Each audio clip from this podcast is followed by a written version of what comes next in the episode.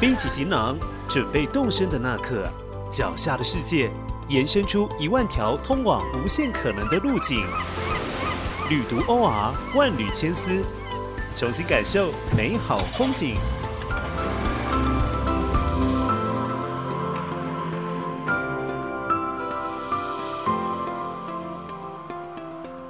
西藏，一个让旅人朝思暮想的神圣目的地。不论是拉萨的布达拉宫、阿里的神山圣湖，还是有“人间最后一块净土”之称的灵芝、波密，都令人为之向往。但是要前往西藏朝圣，可没这么简单。除了令人闻之色变的高原反应，颠簸而艰辛的路程，同样加深了壮游雪域的难度。本集的万缕千丝，主持人 Tiger 将与听众们分享三路西藏的切身经验。呈现最真实的高原风情。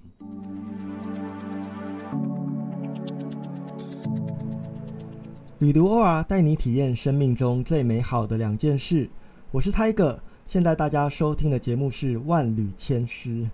啊，我们要延续上次的话题哦，在这段非常时期，持续跟大家讨论跟旅行有关的议题哦。我觉得这样子的讨论呢，稍微有一点奇幻哦，因为在这样呃目前的状况呢，疫情反反复复，举棋不定哦。那现在各国也对于各自的旅行政策呢，做出一些阶段性的调整。以四月中下旬。呃来说的话呢，有非常多的国家或地区正面临了第三波或第四波的所谓的新冠肺炎的疫情哦。那包括临近我们的泰国，呃，目前该国的确诊人数已经突破了六万大关哦。在他们的七十六个府当中呢，有六十个府现在是严格的寄出了一个外出戴口罩的策略，另外有八府呢实实施这个宵禁哦。所以想起来呢，这个规模简直是比照。好，好像是战争时期哦，要非常严格的来限制人民的活动，也一方面来遏制病毒的传播。那另外呢，在欧亚交界的土耳其，大家晓得土耳其横跨欧亚大陆，向来是这两个地区非常重要的交通枢纽。他们的政府也决定在四月底到五月中旬这段期间呢，全面施行封锁。这个封锁呢？呃，除了限制大家的行动之外呢，过去他们的超级市场哦，在可以说是全年无休的。可是，在这段期间呢，连周日都必须要暂时的关闭哦，所以是一个非常危急的一个状况。另外的话呢，也是台湾人最喜欢去的国家之一——日本哦。日本现在呃，逐渐要迎向所谓的第四波的疫情哦，包括像是现在疫情比较严峻的大阪啊、京都啊。东京等等已经发表了紧急的事态宣言，来呃落实防疫政策。当然了，我们都知道这段期间恰好是日本的黄金周哦，就他们已经连续两年要迎来一个比较冷清的黄金周的这样的一个气氛了。所以我觉得在这段非常时期，当然我们大家都希望疫情能够得到妥善的控制。各国也纷纷的采取相应的积极行动啊，比如说施打疫苗，或是加强工位方面的一些宣导哦。而这段不能够自由移动的期间呢，其实反而另类的唤起大家想要到他方旅游的渴望跟想象啊。所以可以看到各地很多的航空公司也好，酒店也好，都推出了一种在地旅行的呃。一些方案哦，所以可以想见说，这个旅行呢，对于我们的生命来说呢，还是一个非常重要的消遣的活动啊。我最近在重看我过去出差跟自己去旅游的一些呃记录啊，会发现呢，其实呃每隔一段时间呢，各大媒体都会票选一些排行榜啊，比如说国际的国家地理啊、CNN 啊、BBC 啊，常常呢都是要来设计一些旅游的排行榜。推荐大家到各地去旅行哦。那只要是谈到圣地之旅，或者是此生必去、不去会死，或者说死之前一定要去的地方呢，这份榜单上头呢，常常都会出现西藏的名字。那为什么西藏大家对于它的连接会这么的呃，这个跟旅游的目的地会这么的有一个强烈的连接呢？为什么会认为不去西藏之前不能死，或者说不去会死呢？其实我觉得西藏对于不管是台湾人来说，或是呃外籍人士来说呢，它在很多方面都是有它的一个特殊性哦。从地理上来说，西藏它是一个高海拔的地区，然后位于中国大陆的西南地界，和印度啊、不丹啊、尼泊尔等国家接壤哦。它也是亚洲许多重要的河川发源地。它的首府拉萨呢，日照的时数在三千个小时以上一年哦，所以它又有这个日光城之称。它的地理位置环境相当的特殊。那在历史上来说呢，其实大家如果过去呃这个还有印象的话呢，在唐朝的时候，这块地界呢被称为吐蕃，当地有非常这个强盛的一个地方的政权哦。那当地人呢？他们不念作吐蕃，是念作吐蕃。大家过去都学过所谓的文成公主进藏和亲的故事，这个地方呢，就带给人们一种很神秘又浪漫的想象，关于在历史上它的一个特殊性。那在文化上又更不用说了。我们知道西藏它是以藏民族作为主要的民族主体，另外的话呢，他们的宗教跟习俗也是非常的特殊哦。特别是谈到食衣住行等庶民方面的呃这样的一些特色呢，都跟汉地经验或是跟我们这些在海岛上出生的呃台湾人来说呢，这些的习惯风俗都是非常的特殊的。所以呢，我觉得不管是从地理历史，文化或者是一些文学电影当中的想象里头呢，都营造出西藏就是一个呃非常神秘、呃非常值得探究的一个失落的桃花源哦。这可能也是呃它本身的特质呢，导致于它常常出现在这些呃这个旅游推荐的排行榜上。既然谈到西藏的话呢，我们就要开始做一些比较细致的分书了哦。我们现在一般谈的西藏呢，其实指的是行政界域。呃，定义上的西藏怎么说呢？它其实是指青藏高原上的以藏族为主的一个民族的自治区，省会是拉萨。它的面积有多大呢？呃，它的面积有超过一百二十万平方公里啊！大家想想看，这个大跟小的对照，台湾的面积是三万六千平方公里嘛，所以一比之下就知道，整个西藏行政区的面积大概有三十三个多个台湾那么大。所以它的占地是非常辽阔的哦。那比如说大家过去熟悉的呃大北环线上呃最为偏远神秘的阿里地区，或者是每到春季桃花盛放，在雪山的映照之下呈现出春之气息的林芝跟波密地区，这些地区呢其实都坐落在西藏行政区的呃界域，也是一般我们在谈论西藏的时候呢呃现在普遍流行的一个概念。但是如果回到传统的意义上，或者是说对藏民族来说，西藏这个概念呢，其实并不仅限于现在大家熟知的这样的一个行政地理的疆界哦，它还包括哪些的地区呢？传统上来说，这个西藏它其实还包括所谓的卫藏、康跟安多三个区块。如果翻成我们比较熟悉的。呃，语汇来表达的话呢，其实大家如果去过中国大陆其他的地区的话呢，或多或少会在呃呃很多的省份都感觉到一些藏文化的元素。比如哪里呢？比如说青海的这个界域里头，或者是甘肃省的南方、四川的西部以及云南的北部，就是大家熟悉的呃迪庆啊、香格里拉等等哦，这些都是在。呃，文化跟历史意义上属于大藏区的一个范围里头，所以对于这个藏民族来说呢，所谓的西藏，指的并不光只是目前的行政区块，它的范围应该是包含整个藏文化的历史跟呃这个呃民族活动的一个范围哦。所以这两点之间呢是有点不太一样的，所以大家可能可以在网络或者在一些图书上头看到有些人不称西藏。他用图博或者图伯特这样的称法呢，来称呼心目中的这个西藏。当然，我觉得这些用语背后呢，各自有各自的呃一些立场，以及有各自的诠释。那历来也有很多的研究者针对图博、图伯特跟西藏进行了一些脉络的梳理哦。所以呢，其实这个这个词呢，有非常多的这个呃这个意涵。是我们最熟悉的，还是以一个行政区的西藏呢，作为一个。呃，名词的意界。那待会我们的相关讨论呢，基本上都会使用“西藏”这个词啦。为什么呢？因为“西藏”这个词呢，主要着眼于它的行政意义哦。这个地区呢，如果大家要前去旅游的话，它在很多方面啊，跟呃中国大陆其他的藏区相比呢，有很多不同的规则跟规定哦。比如说哪些规定呢？比如说，如果我们要在这个旅游的时候把西藏纳入我们的目的地，呃，这个地方呢，有一些啊台湾人。呃，必须要遵循的一些规则哦。比如说，台湾人跟外籍人士一样，目前呢要前往西藏旅游，已经不能够采用自由行的方式，而必须要这个跟团旅行哦。这是跟过去的呃这个旅游形态相比呢，是非常不一样的调整。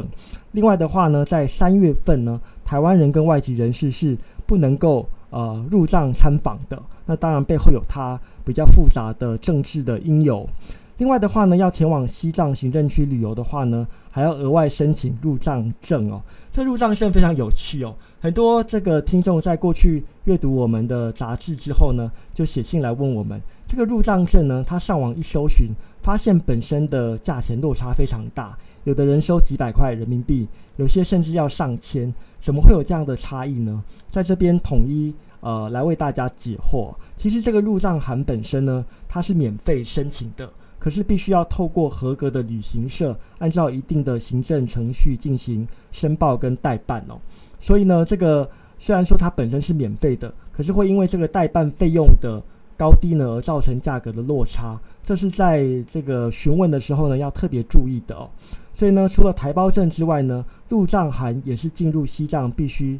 呃准备的一项文件。另外，如果大家要去西藏旅游，去的地方比较辽阔，想要去珠穆朗玛峰附近的绒布寺，或者想要去后藏阿里地区参访的话呢，那就必须额外再申请所谓的边防证。因为大家晓得，西藏这个地方呢，跟很多的国家有领土上的接壤，过去也有一些领土呃边界上的争议，所以这个地方呢，也呃是一个军事上的要地哦。如果要去到比较偏远的地方呢，就必须额外再申请边防证，来确保通行的资格跟安全。所以呢，我们就说了，要去西藏旅游呢，也不是那么容易的。特别对于台湾人这个在海岛地方生活的人来说呢，除了这些行政上的规章之外呢，包括西藏的高原环境，很多人不能够适应，所以很容易有高原反应哦。这些都是这个前去西藏所要面临的挑战以及它的难度。所以在进入西藏之前呢，要充分做好准备才行。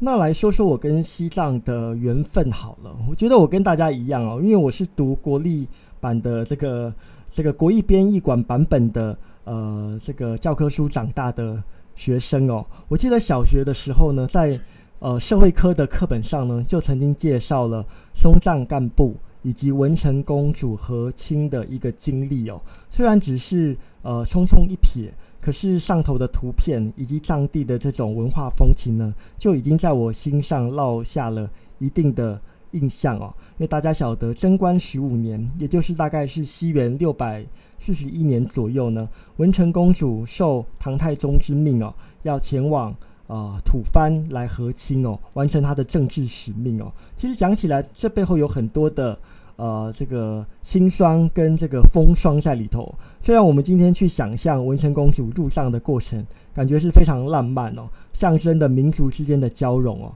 可是你想想看，当时一个十来岁的少女就要肩负了一个国家的使命，然后要前往去这个异地，而且这一去呢，能不能够再回来呢，都是个未知数哦。所以基本上是要切断他跟原乡。跟原生家庭的所有联系，所以它背后有很多个人的这种呃情感情绪在里头。所以我们这个去反省这个文成公主的故事的时候呢，可以把她个人的这个心路历程呢，也纳入我们的想象里头。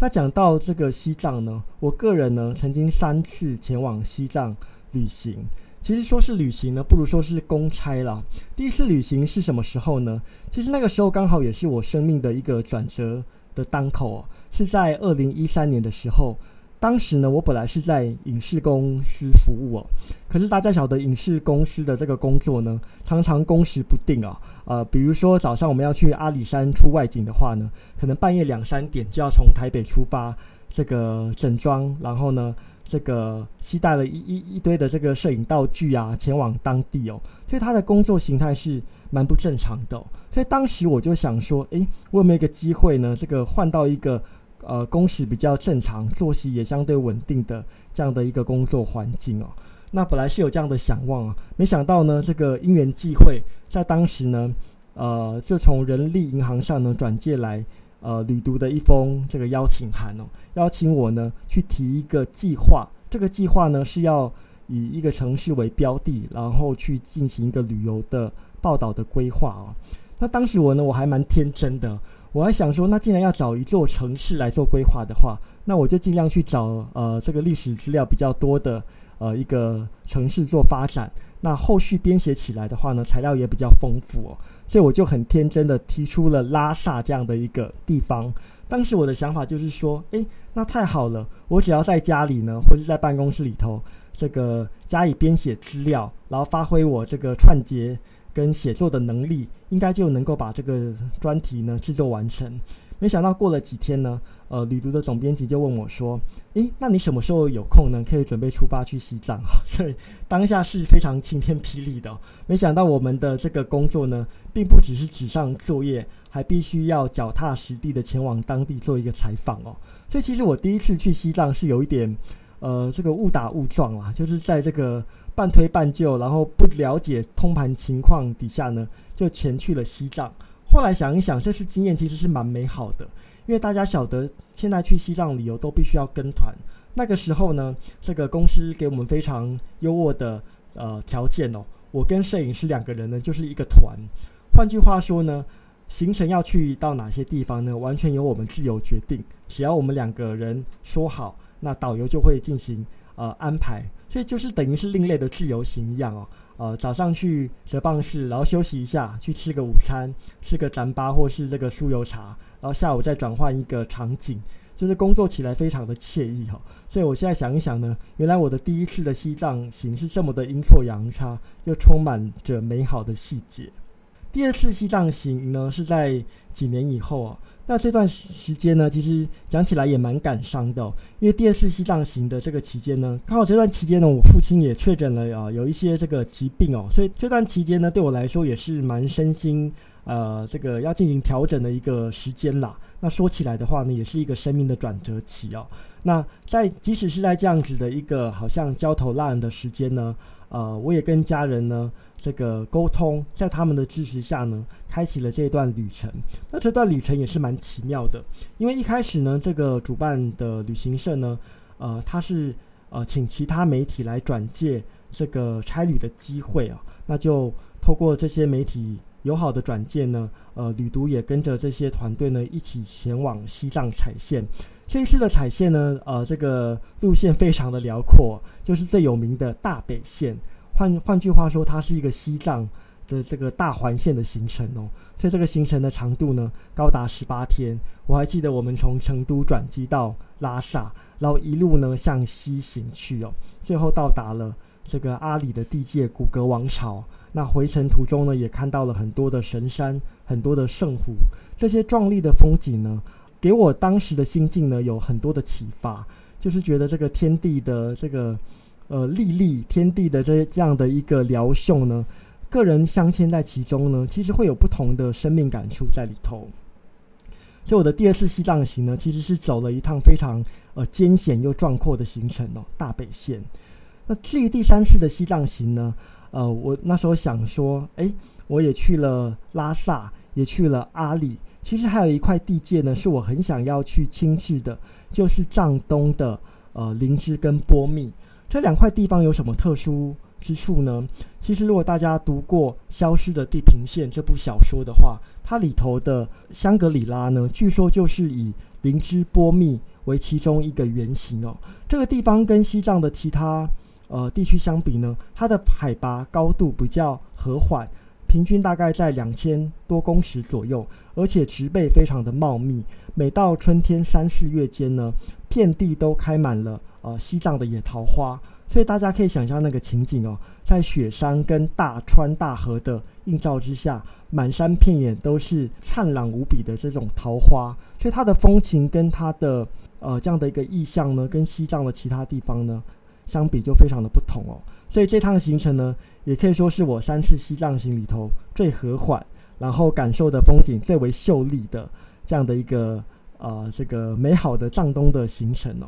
所以我觉得这个三次的西藏行呢，其实都对应到我个人的一些生命或者是生活的转折吧。不论是换工作，或者说是父亲离病，或者说呢，纯粹是以一个赏览呃大自然风光的景致呢，去亲近西藏。每一次都有不同的这个风景，不管是现实生活中的风景，还是生命的风景。所以呢，我觉得西藏它是一个非常呃这个特殊的一个地方啊。我们说西藏旅行，它对应的其实是一种生命的壮游的经历。这个壮游呢，其实是从西方的概念而来的。大家知道，在文艺复兴之后呢，很多欧洲的贵族子弟为了要拓展自己的知识跟见闻，所以他们常常在很年轻的时候呢，就在家里的安排或者说要求之下呢，呃，离开家去四方寻找所谓的艺术或者是西方文化的源流哦。所以很多的这个贵族子弟呢，就携带了一笔钱，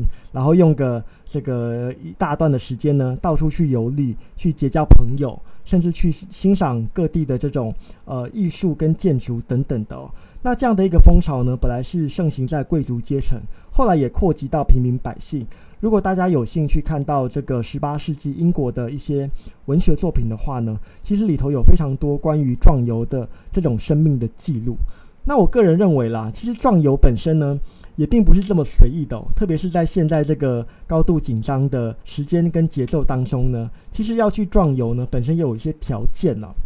呃，有哪些条件呢？呃，我就我把它分为四个大类跟大家做分享哦。第一个是时间，第二个是金钱，第三个是身体，第三第四个是心态。当然，我们知道壮游这个顾名思义，它就是必须要花费比较长的时间来完成一场游历。它透过长时间的这个置外于熟悉的环境而前往异地他方，那种时间的强度呢，它会换来更多的呃这个身心灵成长的机会跟空间。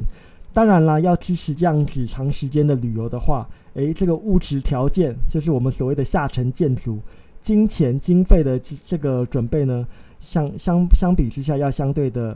要更加的充裕才行哦，因为我们要脱离这个这个原生的环境，然后前往这个他方来旅行过程当中的种种花销呢，都必须要在事前就有所预备哦。特别是像西藏这样子的一个地方呢，因为原生环境比较艰困，很多时候他们的这些物资还有这些这个民生用品呢，都是从外运。而来的，所以无形中也提升了它的成本哦。所以这个金钱呢，也是壮游行程呢必备的玉环。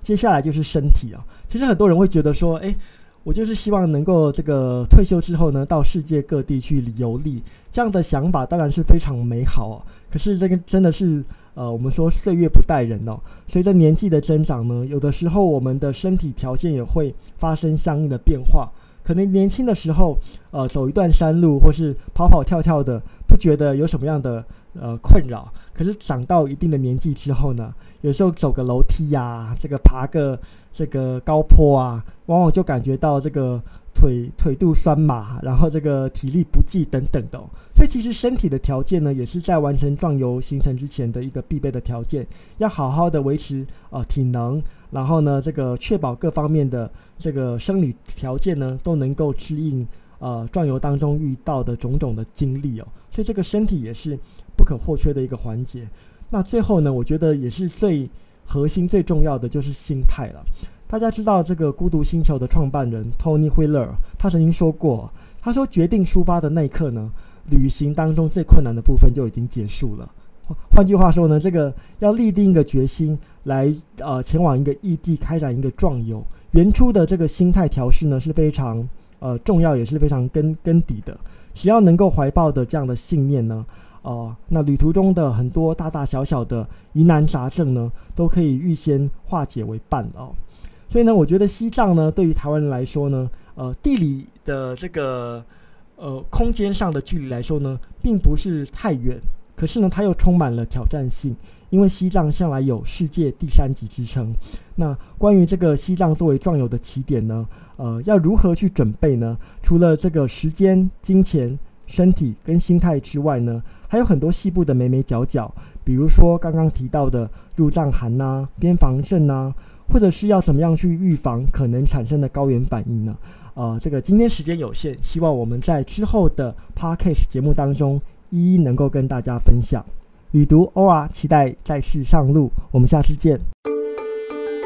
感谢收听这一集节目内容，万缕千丝陪您探索一万种旅行他方的目的，换位一千种思考生命的方式。如果喜欢本集内容，欢迎上网搜寻“旅读 OR” 获取更多资讯。万缕千丝，期待能在下一回声音的旅途中与您重逢。